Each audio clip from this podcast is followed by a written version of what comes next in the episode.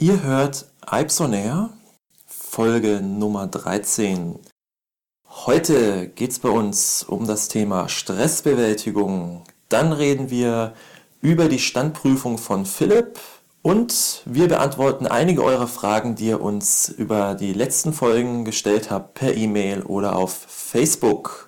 Und heute wieder dabei sind der Markus. Hallo Leute. Und der Philipp. Morgen. Und der Esel nennt sich zuletzt meine Wenigkeit, der Patrick. Hallo.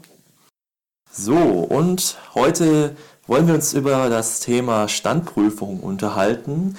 Der Philipp, der hatte nämlich Standprüfung auf der Baureihe 423. Das ist unsere Baureihe, die wir hier bei der S-Bahn München fahren. Philipp, wie war's? Hast du sie geschafft?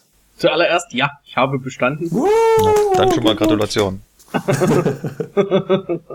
hey, man muss sagen, es schafft nicht jeder. Es gibt auch Leute, die durchfallen. Also es ist keine so eine Pillepalle-Prüfung. Ja, das, das stimmt allerdings. Also sie war. Haben es denn bei euch im Lehrjahr jeder geschafft, oder? Ja, nein, aber ich will die genauen Zahlen nicht nennen. Du musst ja nicht, aber wir sagen einfach, es ja. gibt auch Leute, die sind durchgefallen. Punkt. Genau, sagen wir so.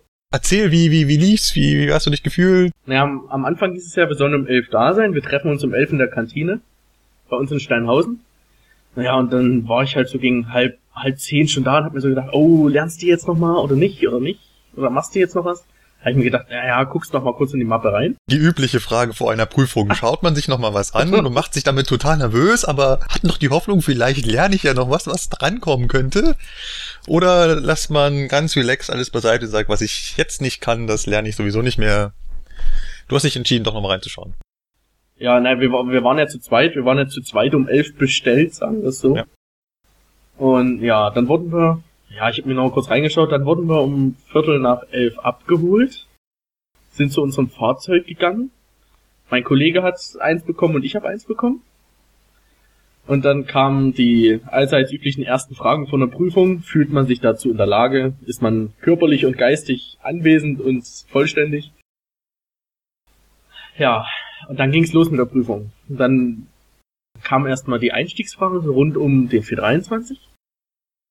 Die lustigste Frage war die erste vom Prüfer. Was sind denn so Unterschiede vom 423 und vom ICE? Hm. Aha. Ja, hast du geantwortet, ich kenne den ICE nicht. Ah, doch, der ICE ist weiß und unser Fahrzeug ist rot. Oh, auf die Farbe bin ich, bin ich gar nicht gekommen. Scheiße. das hat er bestimmt vermisst. Mist. Nein. Ja, da wollten sie halt auf das hinaus. Wagenkassenaufbau, mehr Türen und alles sowas. Ja, dann kamen wir so zu, ja, technischen allgemeinen Fragen, Bremsen.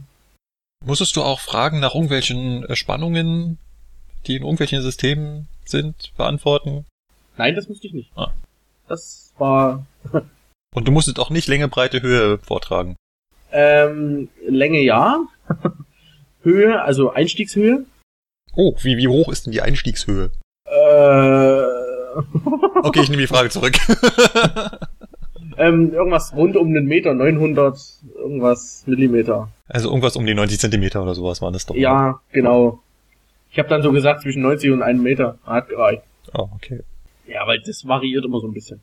So, dann ging es auch schon an den Vorbereitungsdienst, der ja eigentlich das Hauptaugenmerk dabei ist. Den habe ich dann, also da fing ich dann an auf dem ersten Führerstand, dann sind wir rausgegangen dann kam, die Frage kann ich euch auch stellen, beim Vollzug, ne?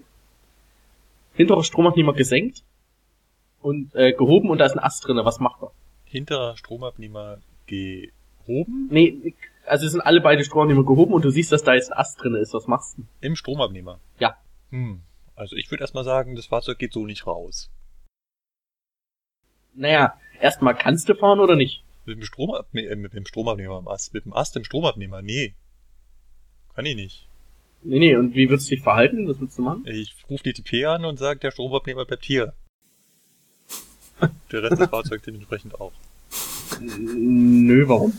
Naja, weil da ein Ast drin ist und ich weiß nicht, wo der, was der sonst noch kaputt haben kann. Ich meine, wenn da ein Ast drin ist, hängt da vielleicht noch ein zweiter. Der hat vielleicht sowieso schon was kaputt gemacht, was ich nicht sehe. Ja, du könntest es aber einfacher machen. Du kannst damit sogar noch fahren. Wenn ich den Stromabnehmer unten lasse oder was? Ah, jetzt kommen wir zu dem Thema, ja, genau. Nee, äh, wenn ich im Werk stehe und den Zug vorbereite, dann nehme ich da keinen Zug mit, wo ich einen Stromabnehmer nicht heben kann. Abstellung Petershausen. Ah, ja, dann fahre ich aber nur noch damit ins Werk. Das war's Ja. dann aber auch. Ja, aber du kannst noch fahren. Ja, dann haben sie mich so nach den, nach den Methoden gefragt, wie man denn so einen Stromanbnehmer unten behalten kann, dass der vordere sich hebt und der hintere unten bleibt. Dann ging's weiter, Sand prüfen, auf diese Mängel achten außen halt. Dann auf dem zweiten Führerstand hinten. Ja, und dann war meine Standprüfung aber auch schon vorbei. Und hat er irgendwas bemängelt? Oder hat er gesagt, war top? Naja, So eine so gute Leistung hat er schon lange nicht mehr gesehen. Nee, ein bisschen Luft nach oben war schon da. Und das Einzige, was er bemängelt hat, bei der V1 sollst du ja die automatische Bremsprobe am MTD starten. So. Und die Prüfer wollen das gerne so sehen, dass du da diesen VA-Modus startest. Ja. Ja, es hat uns zwar jemand in der Theorie gesagt, aber ich habe mir das nicht so angewöhnt. Okay, Weil das steht im Teilarbeitenverzeichnis automatische Bremsprobe, also mache ich das so. okay. Ja gut, das ist ja Ja, als Fehler angekreidet haben sie es mir nicht, also von daher. also Kleinigkeiten, keine Katastrophen. Nein, nein, nein, nein. Und wie, wie, wie hast du dich so währenddessen gefühlt? So extrem unsicher oder ging das so locker flockig von der Hand? Ja, ich war teilweise schon sehr unsicher. Also da waren da für Fragen die Hebebedingungen für einen Stromabnehmer, ne? Oh ja, sehr schöne Liste, ja. Ja, ja, und wenn du da sagst, Druck im Sonderluftbehälter größer 5,5 Bar, das wollen die aber nicht hören. du hast das zwar so gelernt, aber das wollen die nicht hören. Was wollen die denn hören? Na, äh, ähm, mit wie viel Druckluft in der Hauptluftbehälterleitung du den Stromabnehmer heben kannst. So.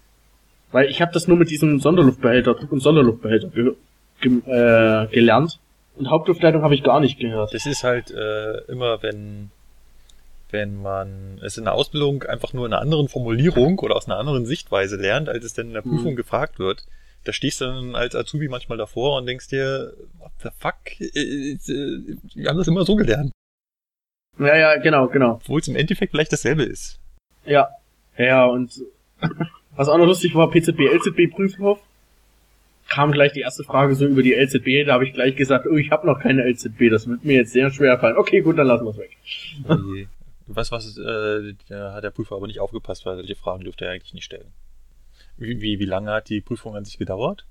Eine halbe Stunde. Das ist, äh, okay. Klingt relativ fix. Und gab es im Anschluss irgendwie noch Theoriefragen oder war das wirklich nur das, was ihr am Fahrzeug gemacht habt? Na, die Theoriefragen gab's ähm, am Anfang und während des ähm, Außenrumgehen und Es alles. ist quasi Praxis und Theorie miteinander vereint, simultan, gleichzeitig. Ja, genau, genau. Okay. Hat hier nicht noch einer irgendwann bald eine Prüfung? Also, Markus, du kannst es ja nicht sein? Nee, nee, ich habe gerade keine Prüfung. Ich habe gerade keine Prüfung. Nee, Markus, ich glaube, du hast keine Prüfung mehr. Außer du musst bei Reiko Schwaben noch mal eine Prüfung machen. Vielleicht wird er Zugbegleiter, Markus. Der wird jetzt vom Lokführer zum Zugbegleiter. Eine Zugbegleiterprüfung. Nee, irgendwann kommt 245. Da muss ich dann nochmal eine Standprüfung machen, glaube ich. Aber ansonsten steht gerade nichts an. Oh, schrecklich. Ui, 245, ich glaube, das, das wirst du nicht schaffen. Nee, Quatsch, natürlich. Das klang ja sehr gut. Aber Patrick, bei dir ging es um Prüfungsstress und Stressbewältigung und was hast du erlebt? Richtig, also bei mir gab es gleich Stress in doppelter Hinsicht. Nicht nur dahingehend, dass ich nächsten Montag meine schriftliche DB-Prüfung habe, yay, sondern ich hatte letzte Woche auch das Seminar Stressbewältigung nach ähm, Unfällen oder belastenden Ereignissen. Vielleicht wirst du das noch kennen, Markus. Das ist dieses Seminar, Ja, das was ist- unser... War bei uns eine mittlere Katastrophe. Wieso, was passiert? Was? Die, ähm, den Kurs haben wir bei DB Training gebucht und es war nicht so wirklich passend. Das heißt, der, der, der Kurs hieß auch so Stressbewältigung, aber der war nicht für Azubis gedacht, sondern für Leute, die schon im Leben stehen. Und das passte so gar nicht auf unser Anforderungsprofil. Also wir haben uns da über Stressbewältigung im Alltag unterhalten und nicht um traumatische Ereignisse, worum es ja eigentlich gehen soll. Eigentlich ist dieser Kurs ja die Vorbereitung auf den Personenunfall, den man draußen haben kann, wie man da reagiert, was da alles passiert, wie man damit umgeht. Und das, das kam in diesem Kurs nur marginal ran. Die, die Trainerin war auch total mit der Situation überfordert, dass da jetzt äh, ähm, zehn Azubis vor ihm, vor ihr sitzen und sie dachte eigentlich, sie spricht jetzt mit äh, uralten Zugbegleitern, die im Schichtdienst sind und muss sich jetzt überlegen, wie sie den Leuten beibringt, wie sie besser mit dem Schichtdienst umgehen kann und sowas. Also das ging total in die Hose und als wir das bei, bei der S-Bahn dann angebracht haben, haben wir den Kurs quasi im Haus nochmal wiederholt. Da also sich der Ausbildungskoordinator mit uns zusammengesetzt und hat den Kurs nochmal gemacht nach seinen Vorstellungen. Und da haben wir dann auch mit einem Lokführer gesprochen, den er eingeladen hat, der schon einen Unfall hatte und konnte dann da berichten. So, jetzt ist die Frage, habt ihr das auch wieder bei DB Training gebucht oder habt ihr das in-house gemacht? Also wir haben dieses Modul diesmal nicht bei DB Training gemacht, sondern im Haus. Unser Ausbildungskoordinator, der hat sich mit uns zusammengesetzt und hat mit uns dieses Modul durchgenommen. Er hatte ein paar Filme dabei zum Thema, die er mit uns angeguckt hat und mit uns besprochen hat. Und außerdem haben wir uns auch ähm, theoretisch über das Thema unterhalten. Also was ist Stress? Wie kann ich Stress vermeiden? Wie kann ich Stress bewerten? Nach welchen Kriterien? Was gibt es da für Modelle? Und dann haben wir noch ein paar ähm, Aufgaben bewältigt, die vorgegeben wurden durch ein Seminar, was es eben für Ausbilder gibt äh, zum Thema Stressbewältigung und stressige Situationen und haben die eben besprochen, wie wir jetzt in der Situation handeln würden. Jetzt muss man dazu sagen, das, was diese Vorlagen vorgeben, ist komischerweise selten irgendwie das, wie wir handeln würden. Und manchmal gibt es da auch Diskussionsspielraum durchaus, äh, ob man jetzt so handeln würde, wie das jetzt sich da vorgestellt wird. Aber im Grunde haben wir das ganz gut gemeistert und haben uns auch äh, sehr intensiv vor allem auch mit diesem Thema ähm, Personenunfall beschäftigt. Was auch daher kommt, da es ja auch bei uns äh, schon Leute gab, die das erlebt haben jetzt und mit denen haben wir dann eben auch besprochen, wie das funktioniert, wie das abläuft bei der Bahn, wie da die Betreuung ist, wie dieses Konzept aussieht. Und das war, ich fand es sehr interessant ich fand es äh, sehr schön, auch mal über das Thema zu sprechen. Und ich finde es auch enorm wichtig, weil irgendwann wird einen dieser Fall später oder früher ereilen. Und was viele auch immer ein bisschen falsch sehen, ist, es gibt nicht nur diesen Personenunfall als Stresssituation. Es gibt doch ganz andere Situationen. Hier irgendwie, man wird im Zug von irgendwelchen Fahrgästen angegriffen, man wird Opfer von Gewalt durch Fahrgäste, man wird äh, Opfer von irgendwelchen anderen belastenden Situationen. Das muss nicht immer ein Personenunfall sein. Und das war sehr spannend, dass wir uns auch mal über das Thema unterhalten haben. Hat es dir geholfen? Naja, also ich persönlich muss sagen, ich habe jetzt schon mehrere solche Seminare mitgemacht mit Stressbewältigung. Kommt bei mir jetzt aber mehr daher, weil ich ja auch früher mal Rettungswagen und so weiter, die ganzen Geschichten, da hat man einfach so, so, so was ähnlich, also man hat noch nie jemanden überfahren im Rettungswagen, klar, aber man hat solche belastenden Einsätze auch schon erlebt. Und dann entwickelt man auch da in dem Bereich natürlich irgendwelche Strategien, wie man damit umgeht. Und ich fand es nicht schlecht, dass man auch mal vorgestellt hat, wie das Konzept funktioniert bei der Bahn und wie man da vorgeht und wie man betreut wird. Aber jetzt dahingehend, also es hat mir jetzt nicht die, die, die Weisheit gebracht. Was ich ganz, ganz spannend fand, war diese Konzepte, wie man jetzt Stress bewertet und äh, wie man, was man dann machen kann und was es da für theoretische Ansätze gibt äh, oder auch philosophische Ansätze das fand ich interessant, das war auch neu für mich. Also gerade dieser erste Tag, der hat mir schon recht viel gebracht mit diesem Thema äh, PU und so weiter und wie man dann damit umgeht und so weiter. Es war interessant zu sehen, wie man dann damit umgehen kann, welcher äh, also jeder damit auch umgeht und wie man damit umgeht und was es da für Fälle gibt und dass das sehr individuell sein kann. Aber ja, es hat mir jetzt dann im zweiten Tag nicht ganz so viel, glaube ich, gebracht. Aber es war trotzdem ein sehr interessantes Seminar und ich finde es sehr, sehr gut, dass es das gibt.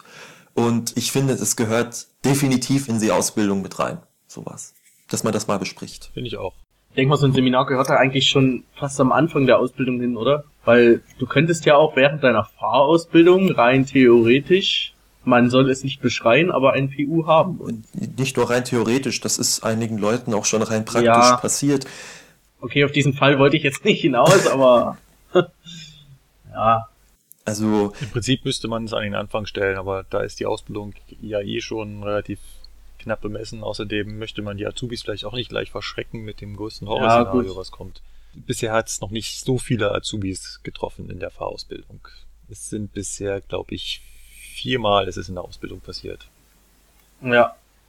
Ja, aber es ist ein Grund auch, warum man es nicht an die Ausbildungsbeginne stellt. Also man würde das gerne früher machen, so früh wie möglich. Klar, das macht ja auch durchaus Sinn, aber du verschreckst die Leute ganz, ganz schnell. Okay. Gerade wenn du am Anfang jetzt gleich mit dieser Situation Personenunfall konfrontierst, wo sie noch überhaupt gar nicht viel vom Eisenbahnbetrieb gesehen haben, dann noch gar keine, noch recht unsicher sind, die Leute, und dann konfrontierst du sie schon mit diesem Thema, das ist, glaube ich, für viele auch dann, wenn man es gerade in der Probezeit macht, auch wieder ein Grund zu sagen, nee, ich gehe jetzt nicht zur Eisenbahn. Aber trotzdem ist es halt ein Thema, was irgendwo mit dazugehört, weil es wird jedem irgendwann passieren. Mal abgesehen davon, dass die Leute dann auch noch zwei Jahre jünger sind und wenn da einige Azubis mit 15 anfangen und ja gleich mit, mit dem Schlimmsten konfrontiert, das muss nicht sein. Also es macht schon Sinn, das am Ende zu machen, ja, die persönliche Reife ist natürlich auch ein ganz interessantes Thema dabei. Also ich glaube, jetzt im dritten Layer kann man sich eher darüber unterhalten als im ersten Layer, wo man im Grunde gerade ganz frisch dabei ist. Und Was ich persönlich allerdings dazu sagen muss, dass mir beide Kurse insofern nicht geholfen haben, dass sie diese innere Auseinandersetzung nicht angestoßen haben. Das ist bei mir viel früher passiert. Ganz kurz als Hintergrund, es ist eine Mit-Azubi bei uns passiert aus dem äh, aus einem Layer vor uns, also von den Alp 09, mit jemandem, mit dem ich ganz gut befreundet war. Und das hat mir in dem Moment, als ich mit ihm gesprochen habe, vor Augen geführt, oh je, das kann dir auch passieren. Und in dem Gespräch mit ihm habe ich das das erste Mal verarbeitet und darüber nachgedacht und so gefühlt, was wäre eigentlich, wenn mir das passiert. Und das war so dieser Aha-Moment, der mich äh, darauf eher vorbereitet hat, als alle Kurse, die man danach hatte.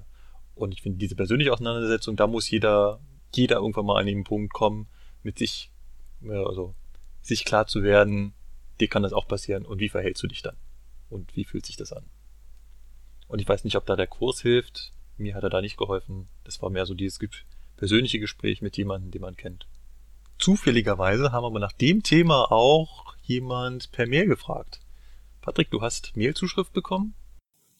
Ja, ich habe Leserzuschrift bekommen per Mail. Vielen Dank schon mal dafür. Ich habe sie bekommen bei uns eben über den Mail. Ihr könnt uns übrigens nicht nur per Mail schreiben, ich sag's gleich dazu. Bei Facebook sind wir auch erreichbar. Markus hat dort Fragen bekommen, da wird er euch sicher gleich noch was dazu erzählen.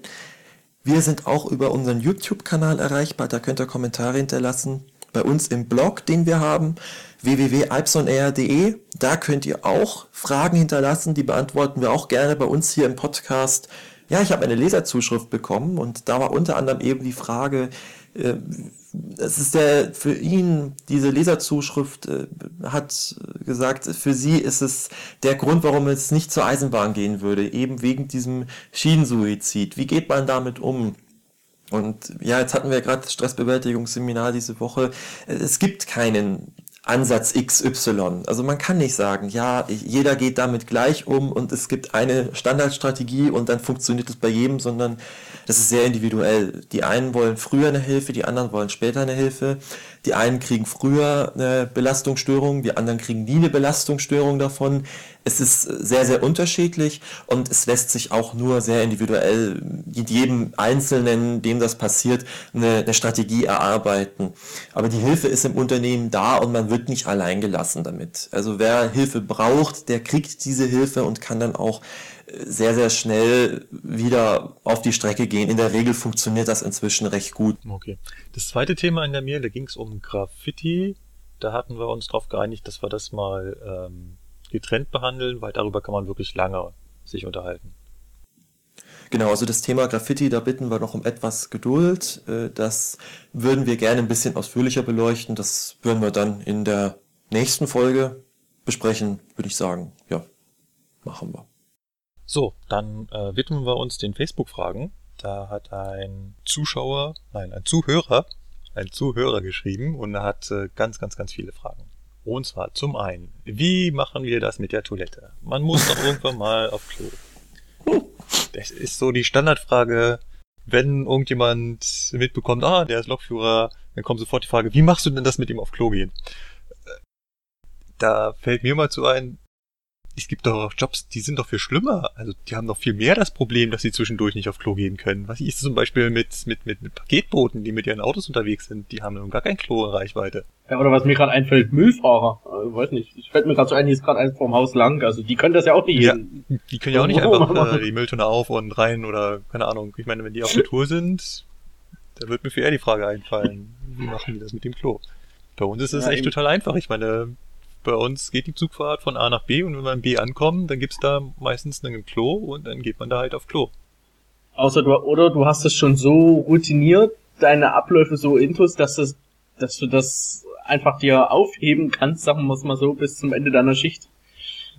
ja, aber es gibt auch Kollegen, die müssen einfach nicht. Äh, hatte ich einen im Lehrjahr, der hat gesagt, äh, brauche ich nicht. Ich bin auch so einer. Es, okay. es gibt es gibt so ein Sprichwort, das, das habe ich damals, wo ich am Flughafen gearbeitet habe, gelernt, das heißt Never miss a piss. ja, also ganz einfach, äh, ja, wir haben Endstationen und da geht man immer am besten gleich aufs Klo und ich mache das auch meistens so, dass man dann einfach jedes Mal dann aufs Klo geht, wo es halt gerade geht, anstatt dass man dann halt sich danach richtet, wie halt dann die Blase drückt, weil das kann ja. dann so Situationen sein, wo es unangenehm wird. Und da fährt man dann plötzlich ja sehr, sehr genau auf den Höchstgeschwindigkeiten. Also mir geht's da zumindest so. Mal abgesehen davon, dass ich mittlerweile auch time, wann ich trinke. Das heißt, ich bin jemand, der eigentlich relativ viel trinkt. Ich habe für die ganze Schicht meistens so eine anderthalb Liter Wasserflasche dabei. Die geht auch oft gut leer. Und da versuche ich das immer so zu timen, dass ich halt eher gegen Ende der Zugfahrt was trinke und am Anfang mich ein bisschen zurückhalte. Und im Notfall, meine Güte, dann hält der Zug halt an und der Lokführer geht halt pissen. Ja, dann fährt man halt zwei Minuten später weiter. Also ich meine, äh, das ist halt nun mal so. Also ich, keiner hat jetzt hier eine leere Flasche dabei, wo er dann während der Fahrt reinpinkelt. Das gibt's bei, also ähm, es gibt ähm, so so so so Tüten, sie liegen auf äh, gewissen Zügen, die schon, die länger unterwegs sind. Ich glaube, im Güterverkehr gab's das. Da soll dann der Lokführer unterwegs äh, reinpissen. Da ist dann so ein Granulat drin, das es dann aufsaugt. Was? Das äh, gibt schon, ja. Ist aber bei uns nicht die Regel.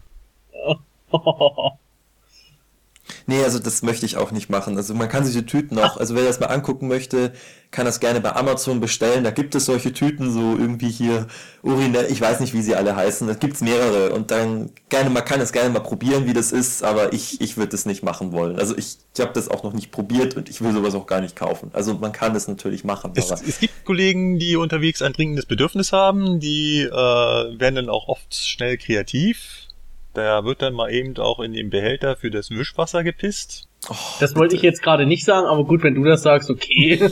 Muss jetzt nicht unbedingt sein. Habe ich auch nur gerüchteweise gehört, habe ich selbst auch noch nicht versucht.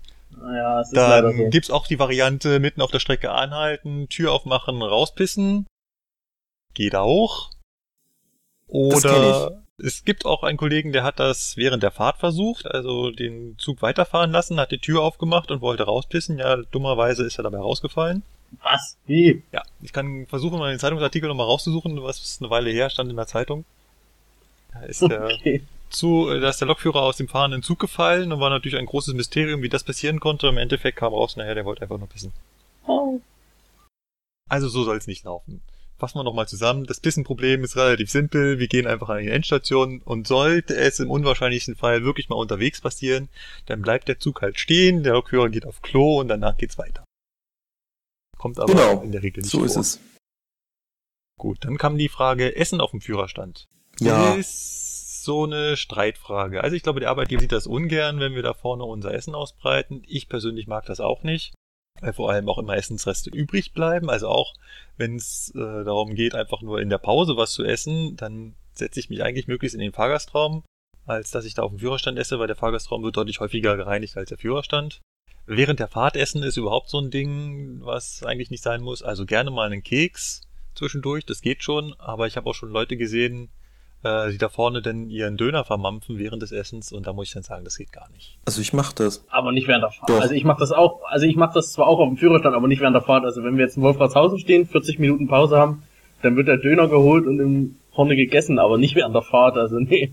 Also ich esse meinen Döner durchaus auch äh, während der Fahrt. Also wenn ich nur 20 Minuten in Wolfratshausen Zeit habe und dann stehe ich halt da und dann habe ich halt fünf Minuten vor Abfahrt meinen Döner da in der Hand, dann ist der halt bis Icking oder so äh, noch äh, da, aber da esse ich natürlich jetzt nicht. Also es ist nicht so, dass ich bewusst jetzt während der Fahrt da mein Zeug auspacke. Also ich meine, den Rest von diesem Döner dann da wieder einpacken, ist halt auch blöd. Es ist nur dieses Aufessen, wenn die Pause nicht gereicht hat. Genau, also ich packe jetzt da nicht meinen Döner während der Fahrt aus und esse ihn dann. Also Apfel oder so geht schon. Apfel geht gut, das Genau. Mache ich auch des öfteren Mal, also da mal irgendwie einen Apfel oder so essen oder wie gesagt einen Keks oder solche Geschichten. Aber äh, jetzt hier äh, Picknick und dann ein Deckchen und dann da irgendwie Brötchen schmieren oder so. Es soll Leute geben, die machen das. Im Fernverkehr soll das wohl gut Im gehen. Im Fernverkehr da kann man das sogar im ICE ab und zu mal beobachten. Wenn dann doch mal die Scheibe offen ist beim äh, ICE, dann kann man da schon mal beobachten, dass der Lokführer da sein, sein Frühstücksbrot ausbreitet. Ja, das funktioniert auch bei denen besser als bei uns. Das stimmt, ja, das funktioniert bei denen deutlich besser. Aber hier meine, meine kleine mahnende Bitte an den Philipp, den Döner vielleicht nicht auf dem Führerstand zu essen, sondern vielleicht im Fahrgastraum, weil okay. das ist einfach okay. eklig. Na, ich, ich lüfte dann, hallo, ich habe die Alufolie aufgebreitet und ja, aber es, es kleckert rein, halt also, auf dem Stuhl und es kleckert auf nein, dem Führerpult. Nein, das habe ich noch nie geschafft. Das habe ich auch noch nie geschafft, Markus. Okay. Dann also das ist auch eine bodenlose Frechheit, dass du das jetzt von uns hier behauptest, dass wir hier nicht essen können, ja? Das weißt also du wirklich. Ich behaupte nicht, dass ihr nicht essen könnt. Ich behaupte nur, dass ab und zu mal ähm, Essensstückchen ihren eigenen Willen entwickeln und an Stellen kommen, wo sie nicht hingehören. Außerdem fährst du nicht mehr nach Wolfratshausen, also so. Thema gegessen. Bei der S-Bahn ist es mir jetzt egal, ja, aber bei, beim 440 möchte ich auch nicht äh, in, in, in den Führerstand ähm, krümeln. Hm. Gut. Dann war noch die Frage nach der Arbeitszeit und nach dem Schichtdienst. Also nachdem Markus der Einzige von uns ist, der hier arbeitet und schon richtig fährt, würde ich sagen, überlassen wir ihm da die Bewertung. Das ist ein ganz heikles Thema mit der Arbeitszeit. Äh, ich würde dazu am besten sagen, es stehen 39 Stunden im Tarifvertrag und ja, es wird ab und zu mal länger und 60 Stunden ist die Grenze. Ja, gro groß und ganz, ja. und alles, was dazwischen liegt, ist Sache von dir und deinem Vorplaner und deinem Arbeitgeber. Und ja, Schichtdienst macht krank, vor allem unsere Wechselschichten. Deswegen sollte man sich bei der Berufswahl überlegen, ob man das auf sich nimmt, aber es wird dir jeder Arzt sagen, dass Schichtdienst und vor allem unsere Wechselschichten gesundheitlich nicht gerade förderlich sind. Gut, wenn wir schon beim Thema Arbeitszeiten sind, wenn wir schon beim Thema sind, wie ist der Job Lokführer so, würde ich ganz gerne über eine neue Rubrik sprechen, die wir hier bei Ipson Air eingeführt haben, und zwar Zeitungsartikel. Wir unterhalten uns über einen Zeitungsartikel aus der Themenbereich der Bahn diese Woche über einen Zeitungsartikel in der FAZ gab es einen Artikel, da ging es darum, dass ein Journalist eben die Sache aufstellt, der Lokführer ist ein Job, der im Grunde genommen mehr oder weniger vom Aussterben bedroht ist, denn unsere Züge könnten ja auch automatisch fahren. Und es gibt mehrere Wissenschaftler, die auch sagen, dass das ohne Probleme geht und dass ein Lokführer im Grunde nicht mehr viel macht, außer da vorne seine Joystick-ähnlichen Hebel zu bedienen und damit diesen Zug äh, zu fahren, ist falsch. Sage ich jetzt mal einfach. Gut, dass du das mal hier so klarstellst. Aber es ist ein weit verbreitetes Vorurteil, dass die Züge von alleine fahren. Also es tut mir leid, äh, ich weiß nicht, was die FAZ für äh, Journalisten hat und wie gut die äh, recherchieren. Die Süddeutsche Zeitung hat es auch schon geschafft, dass sie äh, sagt, dass der Zugführer mit der punktförmigen Zugbeeinflussung, äh, dass der Zug dadurch automatisch fährt. Ich weiß nicht, wenn man einmal bei Wikipedia eingibt, hier PZB, punktförmige Zugbeeinflussung, da wird man ganz schnell als Besseren belehrt auch bei der FAZ leider recht traurig, ist halt leider nicht richtig. Also der Zug wird nicht automatisch gefahren. Es gibt Streckenabschnitte, in denen der Zug seine Geschwindigkeit automatisch regeln kann. Ja, wenn sie mit Linienzugbeeinflussung ausgerüstet sind.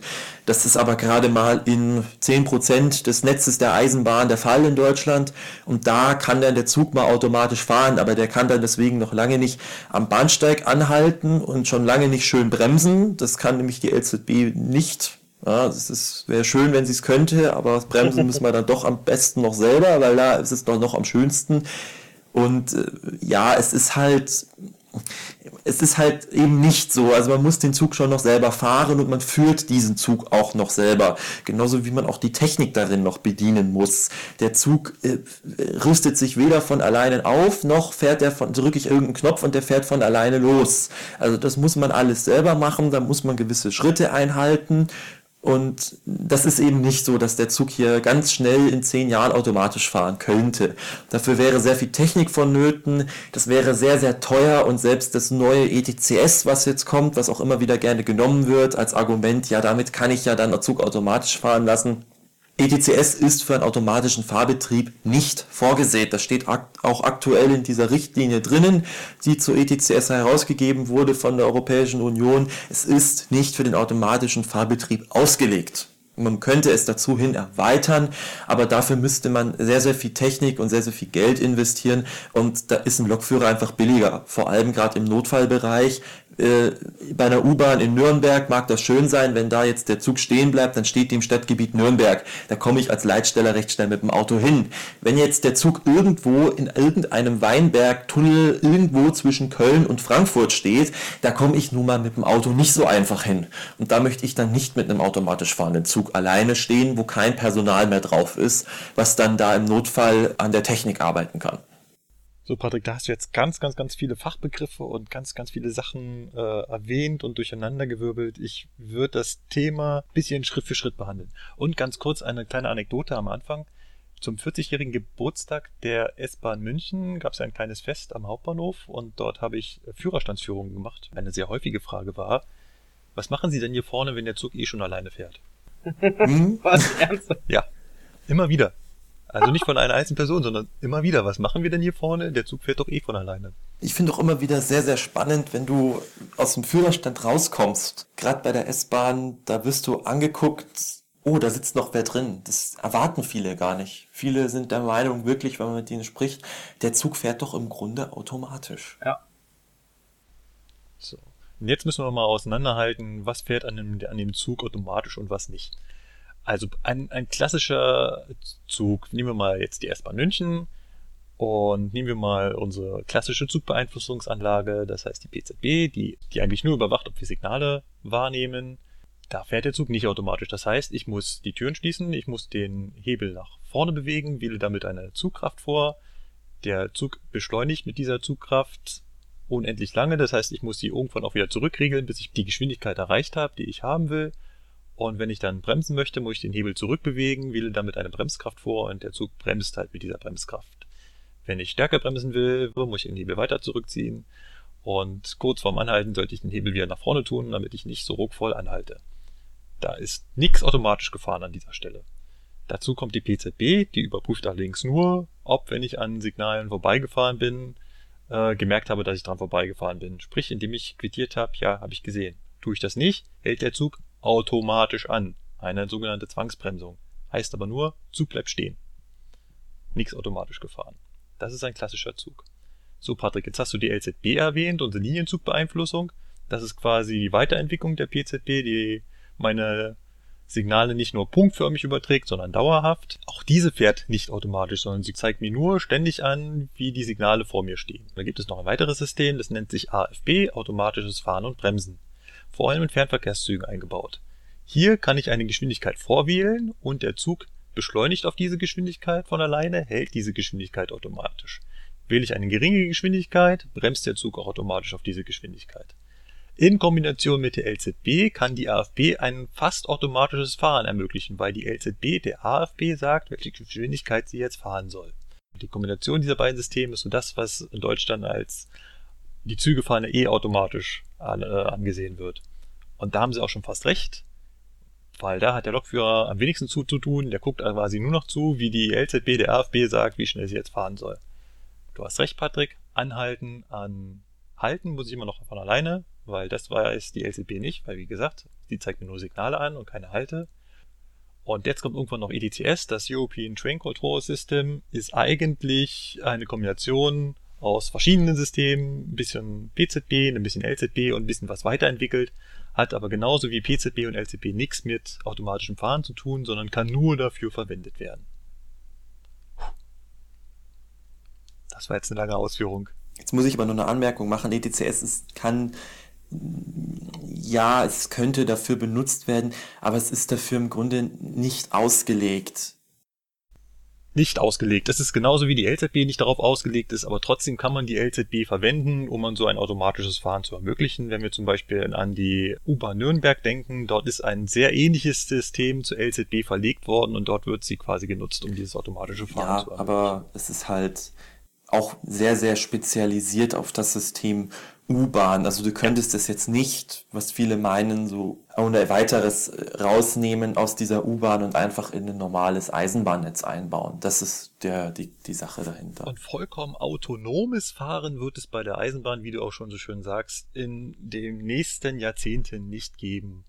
Es liegt vor allem daran, dass die Bevölkerung es nicht möchte. Es ist einfach ein unangenehmes Gefühl, wenn der Zug mit 300 Sachen über die Schiene fährt und da vorne keiner mehr sitzt und aufpasst.